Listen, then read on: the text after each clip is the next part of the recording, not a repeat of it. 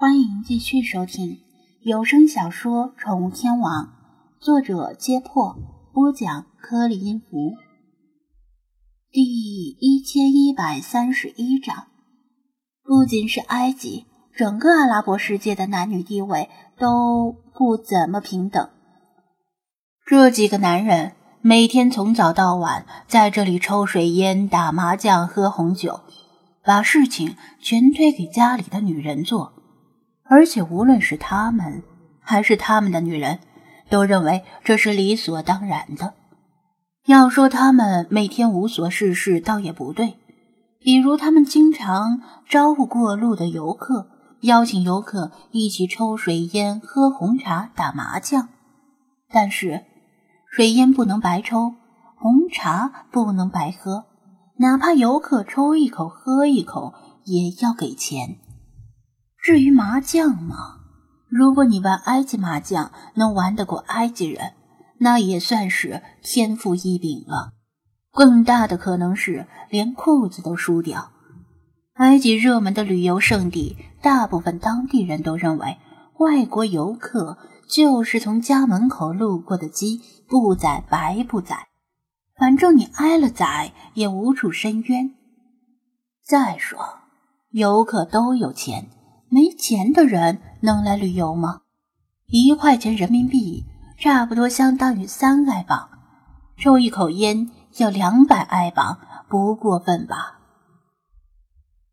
如果游客被他们热情好客的假象骗了，或者纯粹是出于好奇吸了水烟、喝了红茶，不交钱就想离开的可能性基本没有。这几个男人每天坐在这里。悠闲的吃饭、睡觉、载游客，倒也收入不菲。回到家里，还能以家庭的顶梁柱自居。张子安虽然不清楚他们打的是什么主意，但出于卫生考虑，死活没抽他们的烟，也没喝他们的茶，令他们想讹诈也无从下手。他们讹诈过其他的中国游客，对清凉油这种东西并不陌生。但从未听说过有什么皇帝版的清凉油，一时好奇心起，暂时把讹人大业忘在了脑后。经过仔细观察，他们发现张子安手里的清凉油包装盒确实跟他们以前见过的不同，清新淡雅中透着一股卓而不群的风华，眼神变得更加灼热。其实。这是因为其他中国游客没有丧心病狂到从新西西批发清凉油送给外国友人的程度。什么是皇帝版的清凉油？中国皇帝专用的吗？他们七嘴八舌的用阿拉伯语问道。张子安听不懂他们在说什么，但理查德能听懂。他不仅能听懂这些，还听懂了他们在搭讪张子安之前。彼此说的那些黑话和暗语，他们觉得中国人好欺负，就算受了欺负，也会忍气吞声，是天生的肥羊，走过路过不能错过。于是他煞有介事的用阿拉伯语说道：“没错，这是中国皇帝的御用清凉油，慈禧，慈禧，你们听说过没有？”她基本上，就是中国的末代女皇帝，就像你们的克里奥帕特拉七世差不多。他们不知道慈禧，但一说克里奥帕特拉七世就懂了，纷纷惊呼道：“哦，这是慈禧御用的清凉油。”张子安听不懂，但为了防止露馅儿，只得胡乱的模仿着口型。反正这些人的注意力也不在他的身上。他不经意一低头，立刻冒出一脑门的冷汗。你妈收货时没注意，这、这、这他妈的根本不是清凉油！快递邮到家的时候，他恰好不在家，可能是去海边了。结果是王乾、李坤签收的，这两个二货没有开箱检查就签收了，而他回家后也没注意。就这么带来了，这时他才发现，包装盒上写的不是清凉油，而是清凉油。你妈，清凉油是什么东西？抹在身上不会死人吧？他顿时六神无主，满脑子都在思索怎么从这里脱身。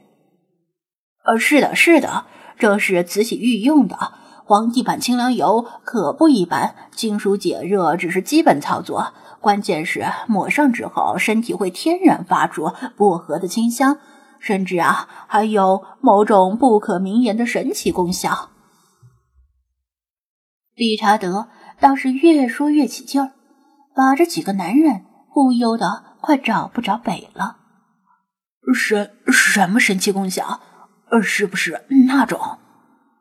几个男人紧张的吞了口唾沫，看了看周围，小声而急切的问道：“嗨，这个嘛，不能说，不能说呀。”理查德故意卖关子：“有什么不能说的？大家都是男人，都懂的。”埃及人和中国人是好兄弟。我有个表兄就在中国首都工作，我妹夫也在中国留学。中埃友谊天长地久。他们为了得到答案，信口开河的套近乎。理查德没有松口。他们见张子安依然不为所动，互相小声嘀咕了几句，拿起一支银质水烟壶，塞进张子安的手里。这个给你交换皇帝清凉油的秘密。张子安正在为清凉油而惴惴不安，却突然被塞了一只水烟壶，不禁丈二和尚摸不着头。但是看这些人的表情和语气，倒不是像是在生气，而像是急切的想知道什么。于是他把心一横，装成泰然自若的样子。反正他这个正儿八经的中国人都迟迟没有发现“清”字少了一点，估计这些根本不认识中国字的阿拉伯人也发现不了。他用指甲轻轻弹了弹银质水烟壶，壶身响起了悠然悦耳的低吟，令他非常满意，赞美拼夕夕。这么一坨银子也值不少钱吧？理查德故作神秘，把嗓门压低，以仅能让他们听见的音量说道：“好吧，看在中埃两国友谊的份上，我就破例告诉你们，就是你们想象的那种功效。女人根本抵抗不了皇帝版清凉油的诱惑，闻了之后飘飘欲仙，毫不费劲儿就能轻易勾搭上床，在床上啊，任你欲取欲求。”几个人惊得眼珠都快瞪出来。阿拉伯女人虽然保守，但这里的外国女游客多呀。在汉哈利利市场内，数以千计的小店中，有些店主在主营业务之外，还会向熟客出售针对女人的迷情药水。这些阿拉伯店主彼此吹牛的时候，他们都以上过不同肤色的外国女游客而自豪。但是女游客。不是那么容易勾搭的，就算是有迷情药水的帮助，能勾搭到的往往也很丑。但如果有了神奇的皇帝版清凉油，你看看中国的末代女皇帝慈禧，就是靠这种皇帝版清凉油 C 位出道，一路上位，把皇帝迷倒在她的裙下，最终成了千古一帝。理查德仗着他们根本不懂中国历史，把克里奥帕特拉七世的历史稍加改编，立刻令他们深信不疑。